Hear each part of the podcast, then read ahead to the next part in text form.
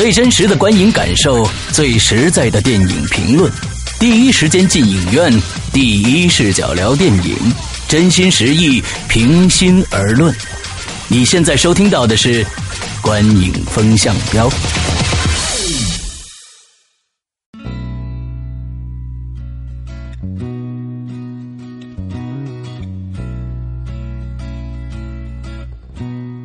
各位听众，大家好，欢迎收听《观影风向标》，我是施阳。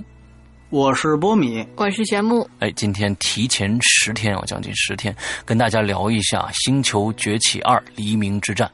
呃，其实为什么这么长时间提前这么长时间呢？就是我们三个都已经看过了啊，就是做了也就做了，到时候就没有压力了。对，最近都比较忘了。哎，对对对，再不做就别就忘了讲什么的了。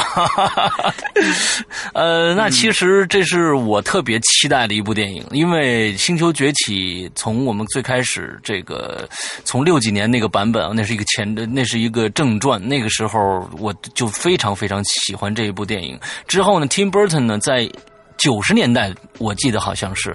对，九十年代年初啊，两千年初又拍了一部翻拍。那部翻拍呢，虽然我觉得是 Tim Burton 非常失败的一部作品，我不喜欢那部作品啊。呃，但是呢，也起码就是说，我这也就算是这种情节吧啊。就看到那篇内地上了，那篇内地还是我我去看了啊。对，马克沃尔伯格嘛。哎，对对对对，没错没错。还有这个这个断剑，那叫呃特拉沃尔塔呀。对。啊，对，而且那篇呢，好像是 Tim Russ，Tim Russ 啊，蒂姆罗斯，对对对，没错没错，Tim Russ 演的这个海上钢琴师，对，海上钢琴师没有没有没有那个谁，呃，没有特劳沃尔，对对对。对，嗯之后那篇呢是那篇呢是让他和他现在那媳妇儿海伦娜邦汉卡特，哦，是让他们俩就是成为。情侣的一个戏啊，对，OK OK，嗯，完了，一一年呢，我们就看到了《星球崛起》前传的这第一集，哦，非常非常的棒。当时我简简直是看完了以后，久久不能平静。我觉得这是一部真的非常非常出色的一部电影，那就一直在期待第二集。我们前一段时间终于看了，我是在台湾看的啊，嗯，在我是在台湾看的这个版本，呃，看完了以后呢，心情有些复杂，呃，之后呢。呃，这个波米和玄牧都是在咱们这儿就是媒体上看的哈。那咱们就来直接进入主题，咱们从这个剧情来开始聊聊这部。介绍一下哦，对对对对，介绍一下。提前十天，我我实在太着急了，我就这个这个激动的心情没法没办法平复啊。那我们请波米来介绍一下这部电影的相关资讯。嗯，来，这电影呢是由二世纪福斯啊。制作啊，发行，嗯，然后呢，这个导演呢是马特里弗斯，嗯。啊，大家比较熟悉他之前也只熟悉他一部作品，就是《科洛弗档案》，嗯，也叫《木须地》，木须地。啊，是是一部用这个 DV 就伪伪纪实伪 DV 哎伪纪实拍摄的一部呃惊悚怪兽片，哎，我还蛮喜欢那部电影的，哎，对，是还不错，是还不错，然后呢，这个。呃，主演呢是大家比较熟悉的小天狼星加里奥德曼，嗯。啊，他是人类这边非常重要的角色，但是都没有谁重要，都没有这只猩猩的扮演者安迪瑟金斯。啊，这个是这片的真正一下这个人啊，对，真正的一个主角，嗯。啊，然后呢，这个片子在北美呢是七月十一号就已经上映了，嗯，呃，现在目前在北美。呃，应该是将近两亿票房啊，将近两亿票房。然后呢，在咱们这儿呢，八月二十九号会上映。它是三 D 电影，但是呢没有 IMAX 啊。哎，然后呢，大大概就是这么一个情况。内地我不知道是不是三 D 单发，也有可能。OK，所以说就是这么一个情况。嗯，它是的，刚才你其实已经介绍过了，它实际上是一一年是整个把。呃，整个把星球系列的这个片子重新翻拍，它也不能算是六八年的，就是前后传的关系，它实际上是翻拍关系。然后呢，它算是一一年内部的续集。哦，哎，OK，对对对对他们都是根据著名的科幻小说改编的一个法国作家的小说。嗯嗯嗯，大概就是这个情况。OK，那好，那咱们就从这个剧情开始打分了。嗯，呃呃，波米是多少分呢？我是六点五啊，我也是六点五，我七分。OK，最最高的来说一下，嗯，这个系列我也是真的很喜欢的，因为第一部看完之后，当时也是就觉得说，因为呃，它不是这种传统意义上就大家说的像什么什么科幻啊、超级英雄啊，就是离我们很远的这种，它是。其实能让你感觉到，如果是这种，就是它有真实可能发生性的这种故事。这是一个灾难片吗？就是它是跟你这个生活有一点关系的。然后呢，这种设定，就当时看完第一部，你会觉得。这个从人性的角度，然后从这个价值观、世界观的设置，你都会觉得它很大做的。嗯。然后呢，真的很喜欢。那这部看完之后呢，整体上我觉得，我坦白讲，觉得不如第一部好看。嗯。呃，但是呢，也还是没有让我失望的一部片子。嗯嗯嗯嗯。嗯。那整个剧情，哎，这不能剧透，真的讲起来有点费劲。就是它整个剧情呢，其实把。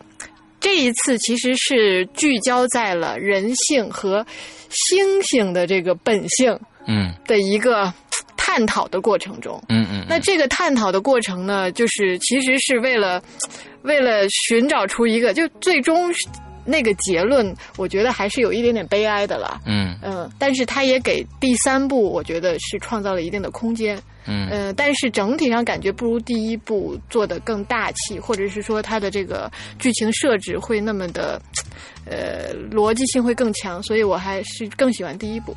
嗯嗯嗯，我说说我的感觉，其实呢，这一部的感觉跟我们上一期做的这个这个。驯龙高手有异曲同工的这个 这个原因在于，就是说，我们看第一部的时候，它的情节非常非常的一个直接。第一部我们大家知道，就是啊，人类。用猩猩做实验，最后呢，发现制作出了一个一个一种药，而这种药对人类是有害的，对猩猩是没害的，而且可以让猩猩的智力跟正跟人类甚至超过人类的智力。那最后发生这么一件事情，那发现这里面这个 Caesar 啊，凯撒这个这个猩猩呢，就是变成了一个猩猩领袖。呃，同时他释放了很多猩猩，最后猩猩打败了很多的人啊。进到了一个丛林里面去，其实大概就是这一个故事，非常非常直接。而在我们第二部呢，不能剧透啊，就是它是两方面在表述一些东西，呃，但是呢，可能就是因为它的不直接，我有一些情节感觉就比较累赘，会比较慢，会比较拖沓，而且在两方面的这些人性的怎么说呢？就是比如说一些改变上，比如说猩猩。在第一集，我们能看到从最开始的猩猩这个 Caesar 从最开始一个什么样子，到中间他因为一些事情，看到人类的一些一些对他们的一些，比如说鄙视啊，或者有别的也好，他慢慢的在转变的这种过程，到最后自己真正站立起来。开始反抗，这是一个完整的一个过程。而在第二部，嗯，可能正像刚才玄木说的，他想做一个探讨，就是人、人性和心性啊，这个之间到底有没有差别这样的一个探讨。所以，呃，可能这种转变做的不太好，所以在编剧上，我们所以我觉得在剧情上是有一些问题的，所以打了六点五分。对，嗯嗯。嗯，过敏。对，其实确实是这个电影，如果大家去把它变成一个类似于呃好莱坞的商业大片，尤其是娱乐大片去看的话，这个电影可能会稍显沉闷。嗯嗯啊，然后呢，可能会觉得这个节奏有一些慢。嗯，这个是显而易见的，因为说这个电影，呃，应该说，我觉得其实和导演本身有关系。你知道，刚才我们介绍这个导演。呃，说他之前拍过一个用伪纪实拍的那个《木须地》啊，《克洛夫档案》。嗯，我我就想起了另外一个导演，就是咱们之前说哥斯拉的那个导演。哎，都是一个之前拍过一个小的这么一个片子，但是也挺有名的。对，然后呢，这个接手了大制作。他接手大制作之后，反映出来的特点有两方面，一方面呢就是带有挺强的这种个人的作者色彩，嗯，啊，包括有特别突出的一个方面，待会儿咱们会谈到特效，但是呢，也会有这样一个问题，感觉呢就是说有一点畏手畏脚。说白了，就是可能是一下拿这么大投资，不知道怎么花的感觉。这一点局限到什么呢？因为可能很多人在看完一之后，因为我们知道一的最后是猩猩到了这个丛林里面，对，然后和人其实有点分庭抗礼的这么一个意思了。那么，其实大家期待的二，或许是一场人和猩猩的战争，真正的世界大战。嗯。但是后来，你如果大家去看这个电影的话，发生在第三集里发生的。对，带着这样的期望值的话，没错。呃，我觉得大家可以略微的降低期望值。它并不是一个世界大战那样的。我们说什么叫世界大战的？僵尸世界大战那样的？嗯啊，不是那种。不是那种对啊，它是局限于一个类似于战斗的这么一个规格，是巷战的这么一个规格的这么一场战斗。所以说呢，呃，如果说是准备去看爽的人啊，我个人觉得一定要放低期待。那么从剧情本身来讲，刚才玄木提到了，就是关于是人和猩猩这个关系，我其实是在想，就整个这个故事，它如果是放在人的身上。他如果是放在人身上，这难道不是一个其实我觉得挺老套的一个故事？嗯，没错，我觉得是真的是挺老套的一个故事。对。所以说我个人感觉，仅仅是因为他有星星的这样的一个身份啊，他是讲星星的这么一回事儿，所以哎，我们觉得好像还有略微的有新鲜感。但是，呃，因为我第一遍看的时候，我已经知道他的技术有多出色了，这个那个，所以我直接去看他的文本的时候，我会觉得哇，这个故事我早就能想到，这个从开始他铺垫两个星星之间的这种铺垫，我就知道会是这样。对吧？它终究会是，而且呢，我们说西方的这些故事万变不离其宗，我们就可以说它就是哈姆雷特式，嗯，对吧？嗯，就是这也不叫剧透，就是说它就是哈姆雷特式，所有的电影几乎都是复仇记啊，啊，王子复仇记。所以说呢，这个片子就是在剧作上面没有一个说特别大的一个突破和亮点，嗯嗯，而且呢，还略微的。就是相比咱们之前我所期待的这个东西要降一下，而且我觉得咱们就拿书，我再多说一句啊，就是说相比一，你看一，我觉得特别好的一个剧作点，就是说他利用你看那詹姆斯·弗兰科嘛，弗兰兰，弗兰兰他爸是一个特别重要的角色，然后这个凯撒是一个特别角色，弗兰兰他爸是一个已经老年痴呆症的，嗯。他希望通过那种药焕焕发，就是有点回光返照那意思，但最终不免衰老下去，行将就木。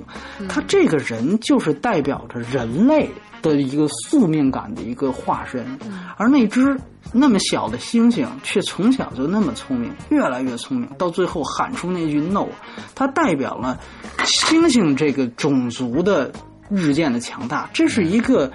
将要被淘汰的事物和一个新生事物此消彼长的一个特别简单的，我就用这两个人物，一个是他爸，一个是他等于那像他 养子，等于是啊，凯撒，一个像养子一样，通过弗兰兰这个角色一平衡，这个医生的角色一平衡，这个整个人类和星族的这个关系就全都交代出来，包括那种宿命感，对这种。化繁为简又能够点睛的东西，在这一集的剧组当中没有了。而且，而且就是大，对啊！而且我发现，就是说我们在第一集看到的时候，就是这只猩猩最开始可能就是能玩玩一些小游戏，到最后能说话了。这是一个非常那个 no 也非常的有力度。而在第二集，我们看到它展现猩猩的强大的时候，依然是用 spoke。它可以说话，这这一点来，来来来来说这个星星的强大，所以他没有没有太多的进步吧。嗯，而且包括第一部就说这么多句话，那玄木说，玄木说，就是第一部里边，它包括就是那个病毒的泄露，就那么一小下，嗯，然后把剧情的那个延展以及把它拓展到是一个系列剧，第二部、第三部这种就那么简单的一个剧情，但是发展的特别自然，嗯，就让你有很大的期待，但第二。部里边就就相对，它就是在过来过去，过来过去，就是要讲，嗯，就这种感觉。我觉得这可能是跟也是跟导演有关系吧。嗯，这我觉得跟导演有关系。对他的叙事方法可能就是这个样子的。嗯，波比，你刚刚要说，有些其实导演可能这个导演就不太会讲故事，嗯，就是你看那个《克洛弗档案》，那是完全是一玩形式的东西。啊没没错没错，就是你说，就是他那边你你大家如果还记得那片的话，那是一怪兽在那毁城，嗯。你仔细想想，要是没有伪计时的这一幕的话，那怪兽毁城，这跟所有的日本拍过五六十部的哥斯拉电影有什么区别？就一点区别都没有，它就是完全是一个形式。但实际上他自己的这个电影也是一样，他就是因为这故事是讲放在猩猩身上，可能有些人还觉得角度不同。对角度还不错，其实这故事本身的文本本身，它的角色如果都换成人，我真的觉得真的是非常非常传统，甚至是有一些老套的这么一个故事。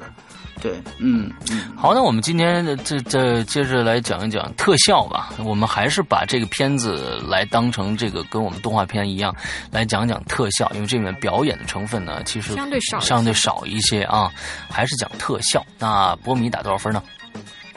我打八点五，哇，八点五，好吧，好吧，我好难得的高分，八点五，我打八分，我打，我也是八分。你看，我们这是好像第一次，哎，不是第一次，呃，哎，不是第一次。绣春刀已经已经有绣春刀了，绣春刀了，已经有绣春刀了啊！这个这个在特效上面，这个波米打了八点五分。来，波米先说说，其实波米知道很多的料，可以爆一下，在这个制作上。的，嗯。嗯呃对，可能是因为也许是我有这样的，也算是一种偏见啊，所以我就觉得他哦太厉害了，确实是这样。就是说，呃，我觉得连同上一期咱们讲的《驯龙高手二》，我觉得明年奥斯卡虽然不可能，但我应该觉得应该出现这样，就是摄影奖的提名应该给。《驯龙高手二》一个，然后影帝的提名应该给凯撒一个，应该给他的演员安迪·斯金斯。对，其实这个呼声啊，在这个上一次第一部对吧？哎，在第一部就有了，但最后呢，没有给。呃，因为呢，确实有很多，我们知道美国也是有意识形态的啊。这个《肥农十二年》为什么能赢？大家去查一查。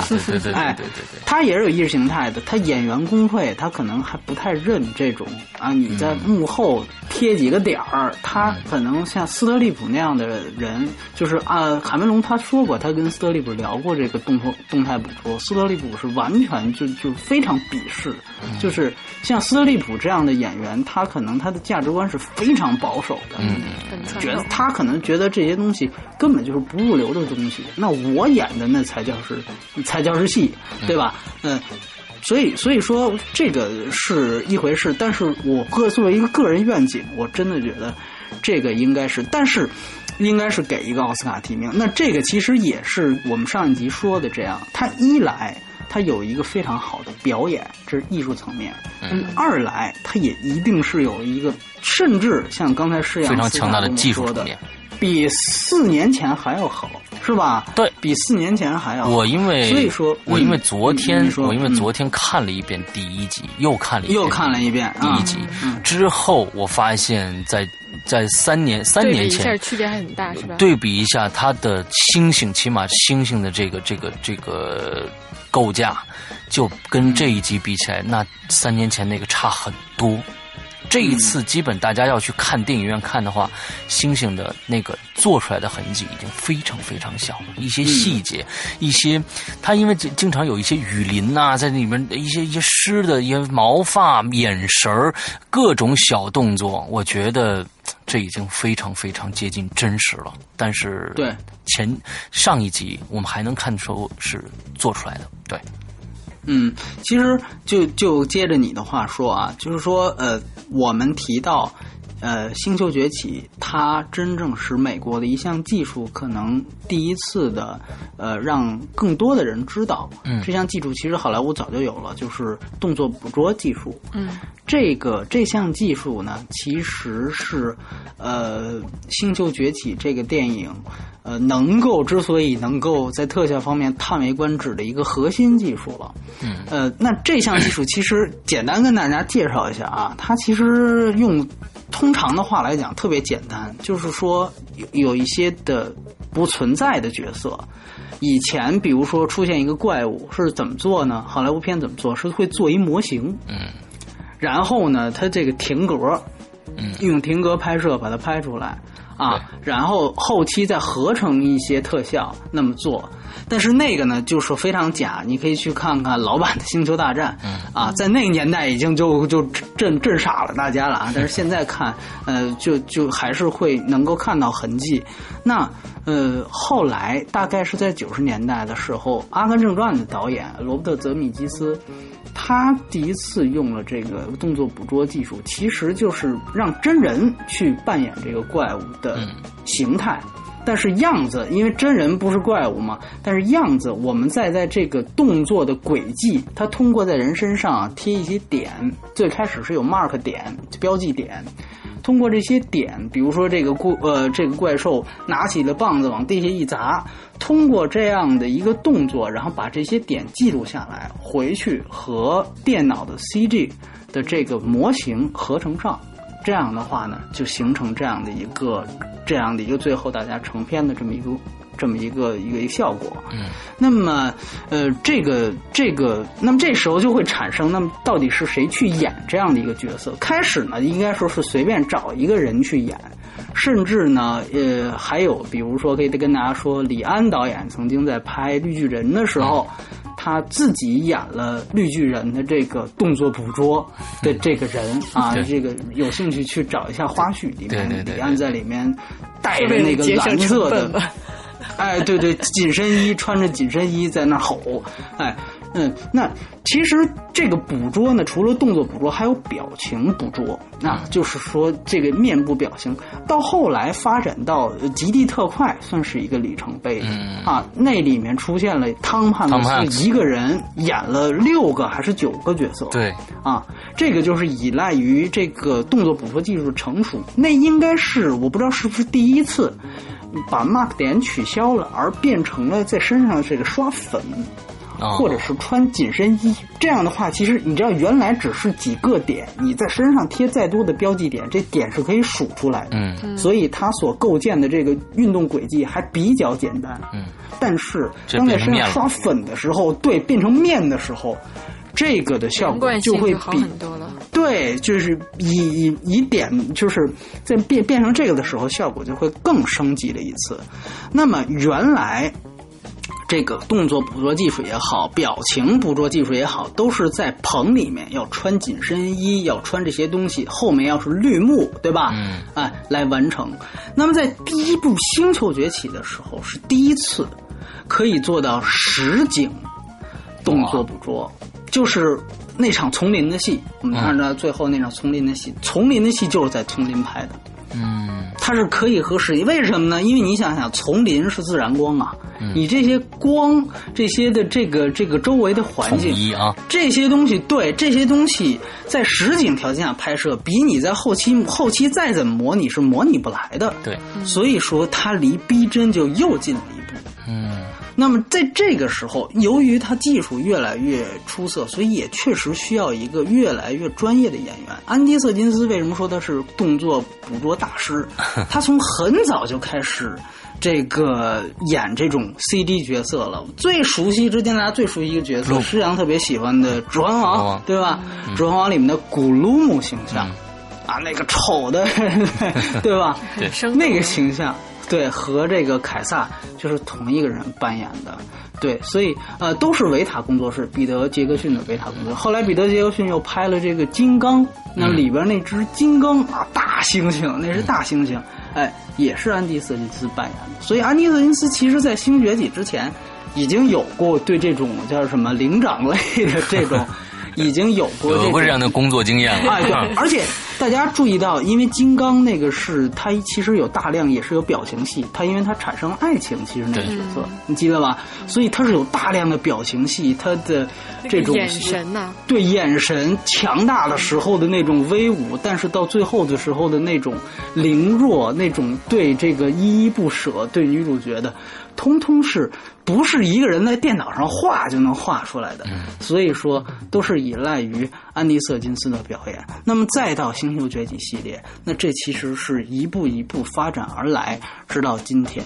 那这部电影为什么八点五分？其实它真的是达到了一个可以说我在我来讲登峰造极的地步，甚至有点就其中有一幕是什么？就还是之前就是你记得之前他们在那个自己的部落里面，就星族的这个部落里面，然后是居然是有这种。这个火光，这种烛光，然后在脸上，然后他故意给特写。我觉得这个片子也是有炫技的嫌疑，不断在给特写去秀那个表情捕捉。嗯所以说呢，在那样的条件下，你去看这个戏，它又是立体的，真的是无懈可击。嗯，所以说，我觉得，呃，无论是从表演层面还是从特效层面，这个电影真的是。又又是一个里程碑，和之前的那些片子，大家可以去看看《极地特快》，再再去看看《Gloom》，再去看看这个。我觉得这个是以后好莱坞回归技术史的时候，我觉得，呃，人说整个电影史回归技术史的时候，这都是能留下来的电影。所以说，它其实是在技术层面上已经到达了这样一个高度，那它有这样一个分数，这是我的看法。嗯，OK OK，那好，我们再接着来聊一聊它的娱乐性啊。娱乐性，波米打多少分呢？呃，娱乐性我这个就偏低了，五点五分。啊，那我打我是七点五分。呃，我给七分。行，那我我先说说我的。嗯嗯。呃，本身呢，第一个期待值，有很多人都非常非常期待这部电影。那么，我觉得这部电影应该从开始，我我其实打娱乐的时候，就这是个重要的一个一个。呃，相当于一个指标吧，就是说这部电影从 开始在播放的时候和播放以后，大家对这部片子的这种谈论度，我觉得这应该是非常高的。就是起码对于我来说，呃，我从没放没上映之前就非常期待，接着看的看的时候，虽然剧情给到的给到我的这种刺激不多，但是画面还有。呃，整个的到最后的这个星星的这个表现都是非常非常好的。而之后我看完了以后，也跟朋友经常在说，这是我最觉得它娱乐性非常高的一点。另外一个，它留了一个非常好的一个结局。那么第三部应该是大家期待一下就可以打大打一仗了，应该是这样的一个一个一个状态吧。因为结局的呃这个留的这个口非常的大。就是留着第三集打架用的，所以这是期待值非常的高，所以这是我打七点五分最大的一个原因。嗯，波米呢？嗯，那不，我我想问问你在台湾看，我不知道你你觉得它立体效果怎么样？说实在的，我在台湾看的是二 D 的。哦，那挺好，这挺不容易的，我觉得。台湾还是有二但是，但是说句实话，我平心而论，反正我我看的这个场啊，按说是灯光呃亮度应该是够的，但我个人觉得它立体效果不太好。我不知道玄玄木同不同意。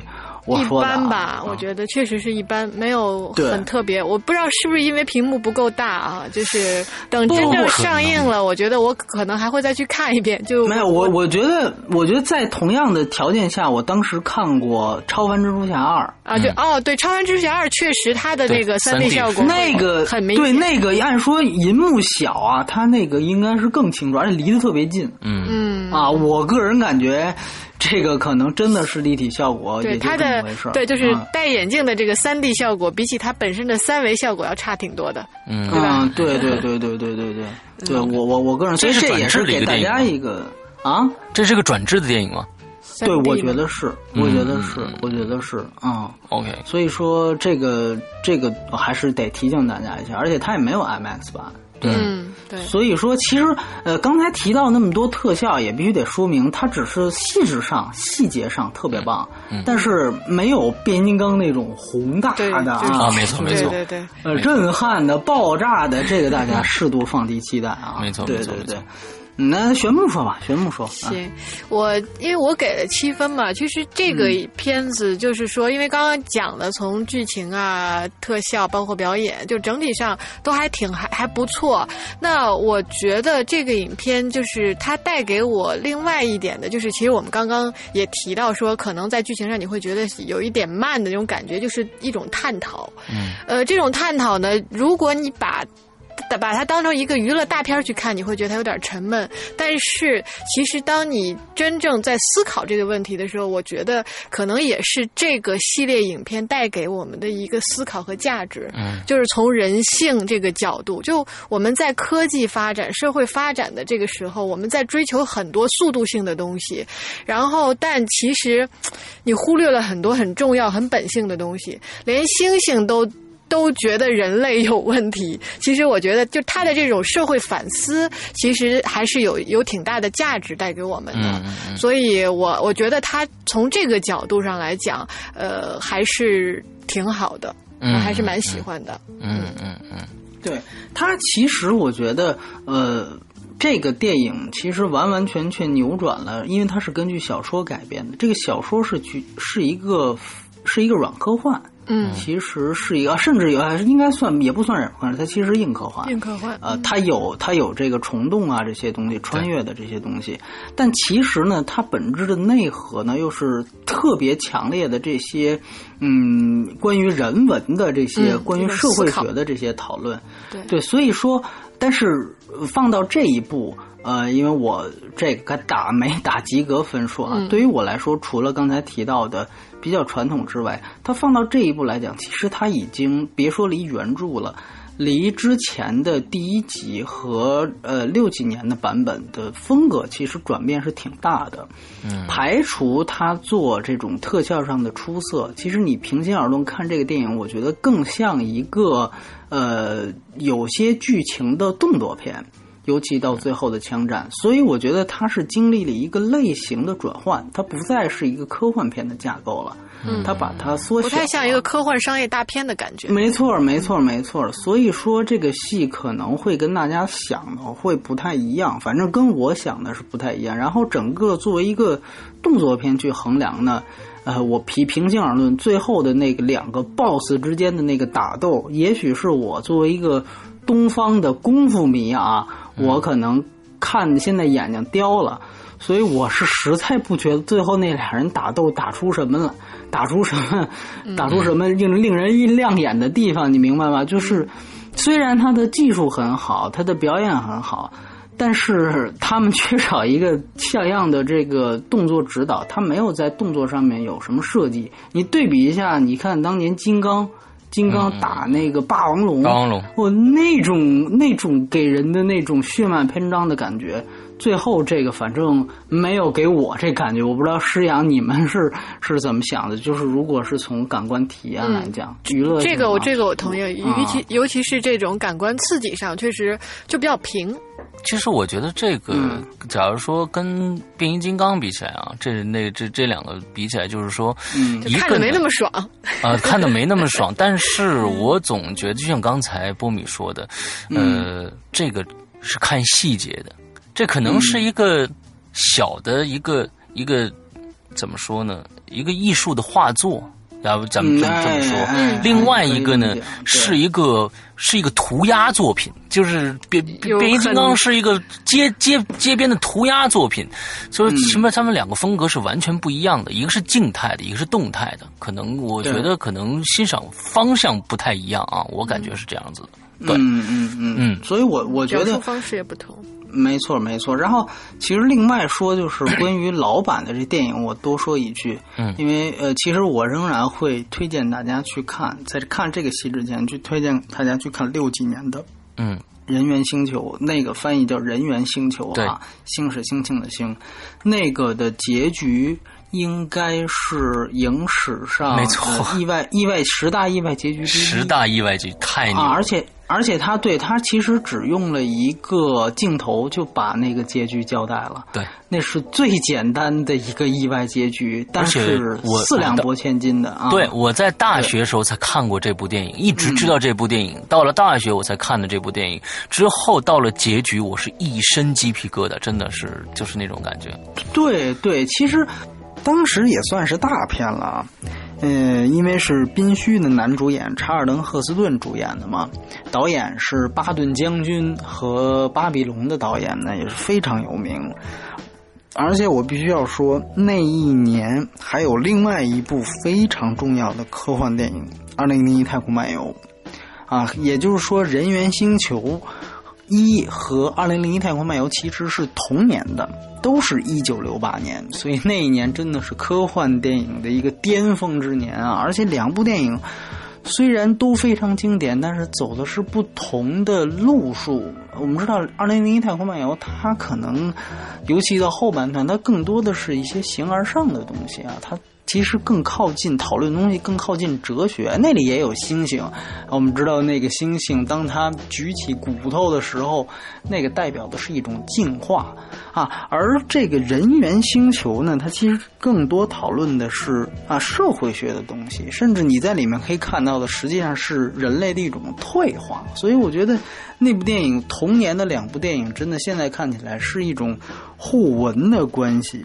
嗯，那呃，这里也也延伸的说一点啊，因为我们有必要科普一下整个这个关于这个人猿星球、星球崛起的这个整个系列。那它其实由于第一部非常成功，所以说它紧接着又连续拍了四部，就是在七十年代初又连续拍了四部。那老版啊，老版一共是有五部。那么除了刚才在这节目开头施阳提到的这个蒂姆·伯顿的那一版，那一版是一个第六部啊。待会儿我们会说。那么之前六七十年代这五部，它其实是构成了一个系列。那我可以告诉大家，其实很多人都说一一年的那个詹姆斯·弗兰科那个《星球崛起》，就是咱们刚才聊的这个《星球崛起》，很多人他说它是前传，其实二零一一年这版《星球崛起》可以算是对老版的第四部的这个。征服叫那那个片名叫《征服星球》，可以说是对那个电影的一个翻拍。也就是说，其实，在老版的电影当中的第四部，它的时间线和《星球崛起》的时间线是重叠的。那大家其实如果有机会或者还没有看过呃《星球崛起》的人，或者说看过，你可以再去回重温一下，那里面有一个细节。就是其中当时的新闻报道是说有一艘太空飞船失踪了，啊，其中是新闻报道里说有有一艘太空飞船成功发射，然后后来在报纸上说那艘太空飞船失踪了，那艘飞船就是刚才我们谈到的1968年那部最老的人猿星球一。最后坠落到那儿，那个宾虚承载着宾虚男主演啊，承载着那几位的这么一个飞船，所以那艘飞船最后它是等于是通过了一个类似于虫洞的这样的一个穿越，穿越到了一九六八年的那个故事，但是那个在剧情里的时间轴已经是几千年以后了，已经是几千年以后，就是三千几几年了。那么，它其实才是真正的这人猿星球的故事开端。那么，呃，这里面就说一下整个的这个故事是怎么样的呢？那么，这这个这艘飞船飞到了三千几几年，那么这些人下来发现这是一个猿族的社会。那么最后他发现了，哦，这个猿族的社会原来是哪儿？那么这是第一集的剧情。那第二集就是。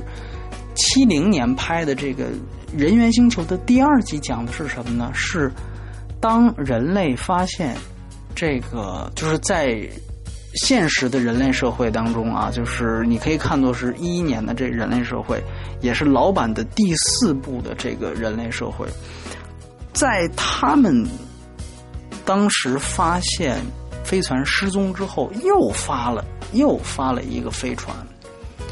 去寻找失踪的飞船，但是这艘飞船也经过了这个呃虫洞式的这么一个宇宙曲线，穿越到了这个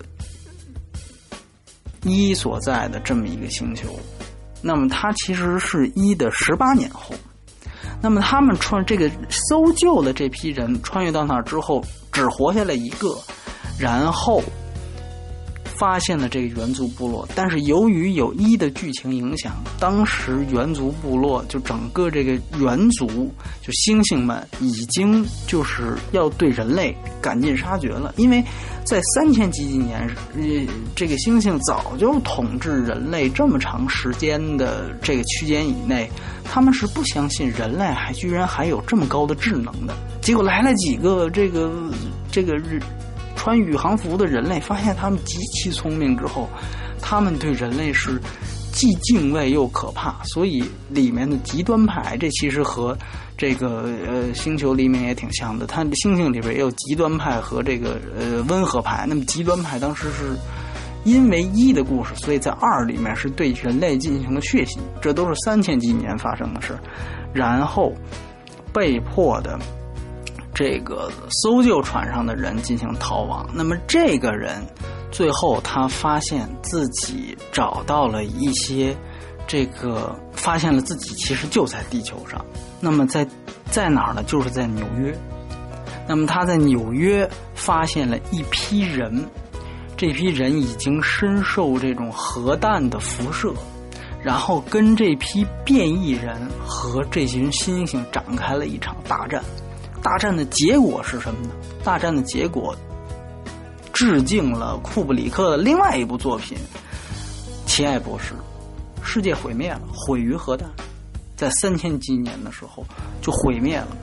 那么在毁灭之前，星星里面的刚才说的是极端派要消灭人类嘛？里面还有温和派，温和派的有两个科学家是星星科学家，在在毁灭之前的那一刹那。又他们最后乘坐这个太空船逃离地球，最后就活下来这么两三只猩猩，那么乘坐这个太空船逃离地球。但是这个太空船逃到哪儿去了呢？这个太空船也穿过了这个虫洞，也穿过了这个星际曲线，他们穿越到了失踪呃太空船的。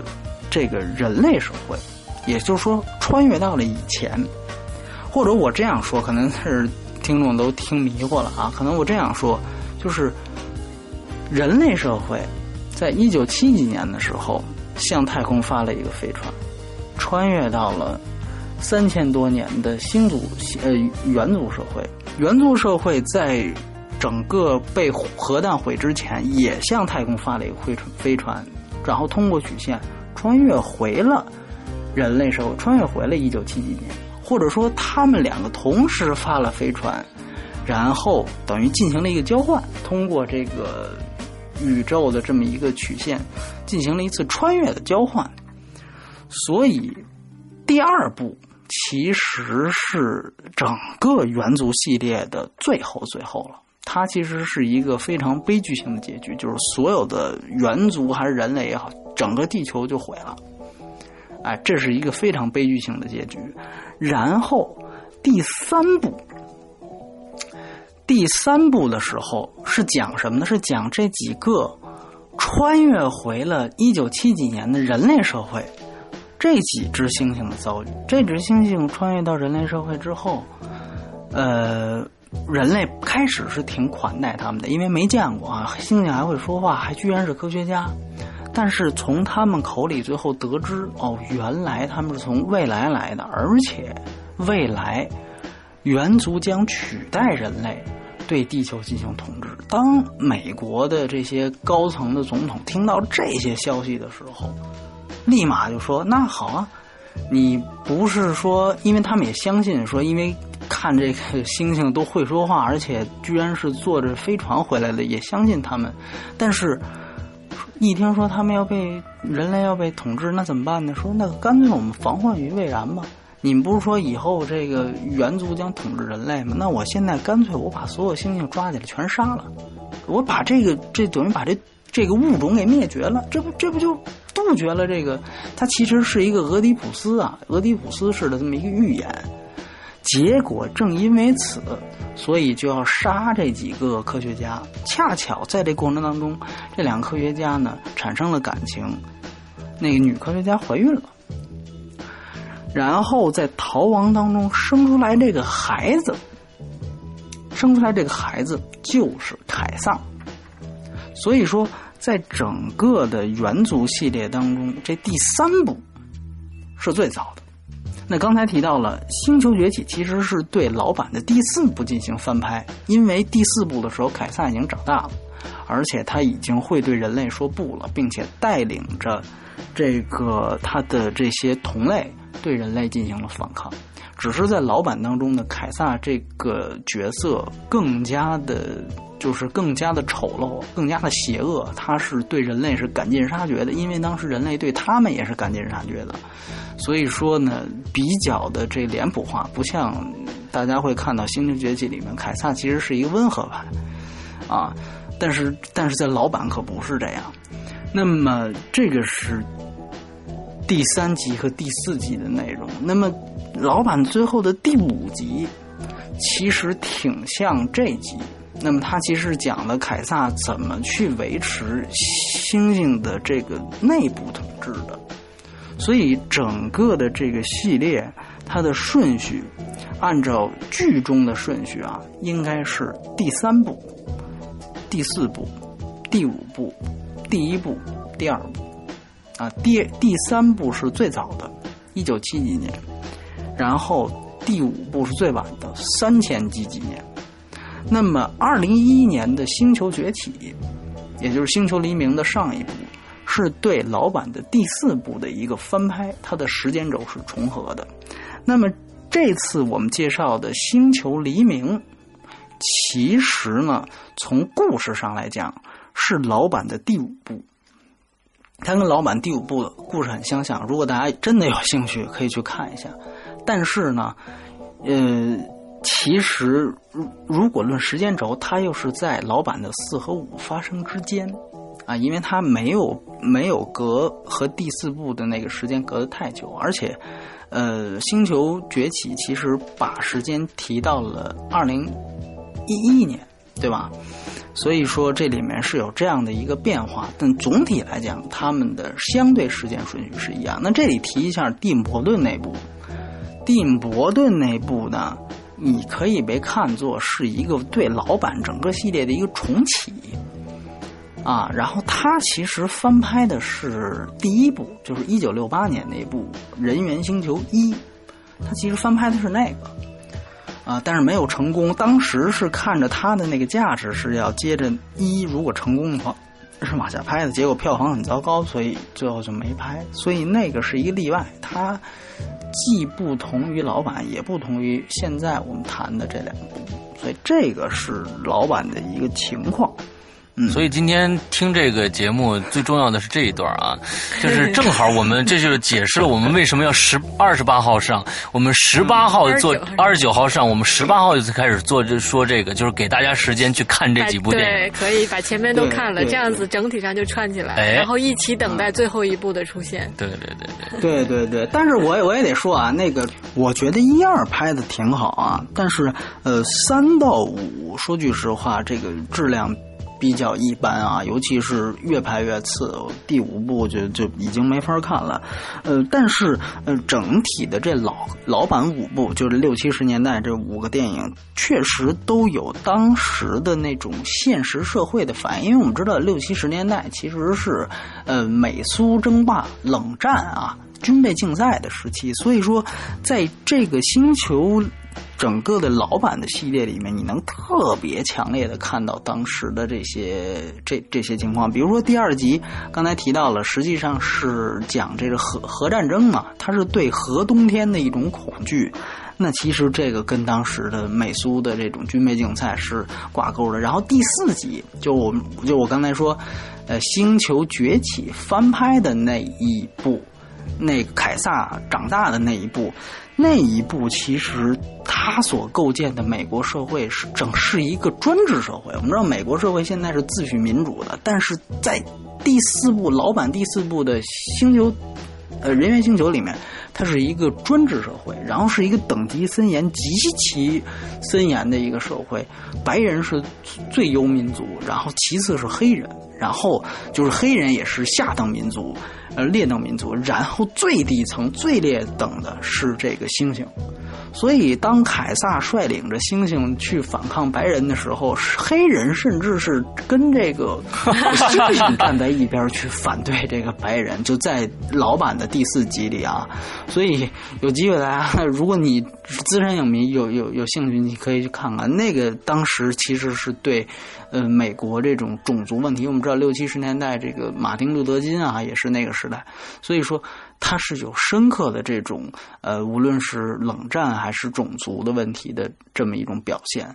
呃，在第四集里，所以他的这个过程讲述就有点像哥斯拉的这种成长过程，对吧？对，就是他是伴着当年的这种是正色彩，没错，没错，没错，没错，没错，对对对，你是玄牧这个说的，我就是是他，你想当时你想七十年代正好马丁路德金被枪杀嘛，嗯。他其实是每一集都有一个特别强烈当时的那种色彩，嗯，所以说结合着那个，否则的话。呃，如果不是资深影迷，那可能了解一下就可以了，因为也比较闷。但是第一集真的是无论如何，然后第二集我觉得也很不错，也很不错。而且第二集它其实延续第一集，它其实是对于你了解整个这个体系是有帮助的。嗯嗯。所以说，我觉得那两集着重的推荐一下。当然，这个一一年这集啊，要是没看的话，我觉得你就不要看这个《星球黎明》了。对对对。对，嗯，其实那就好。那今天我们聊了一下，那最后这一部这个《黎明之战：星球崛起：黎明之战》呢，最后的综合评分是七点二分。那 我们最近的分数经常打七点二分，我们爱上这两个数字了。之 之后呢，希望大家呢，假如说是这个粉丝的话，就就按照刚才波米的说，那个最好把前面的看一下。那么其实要还没不是这个粉丝，甚至没有看过一一年那个版本的话，那。那真的希望你看一下一一年的版本，之后再去看一下这部电影。这我们今天虽然对这部片子稍微稍显苛刻，但是依然不能阻挡这部电影是一个值得去看的一个电影啊！也是介绍大家去看、去进影院去看一下的。嗯，对对。那我们今天的节目到这儿结束，希望大家快乐开心，拜拜啊，拜拜，拜拜。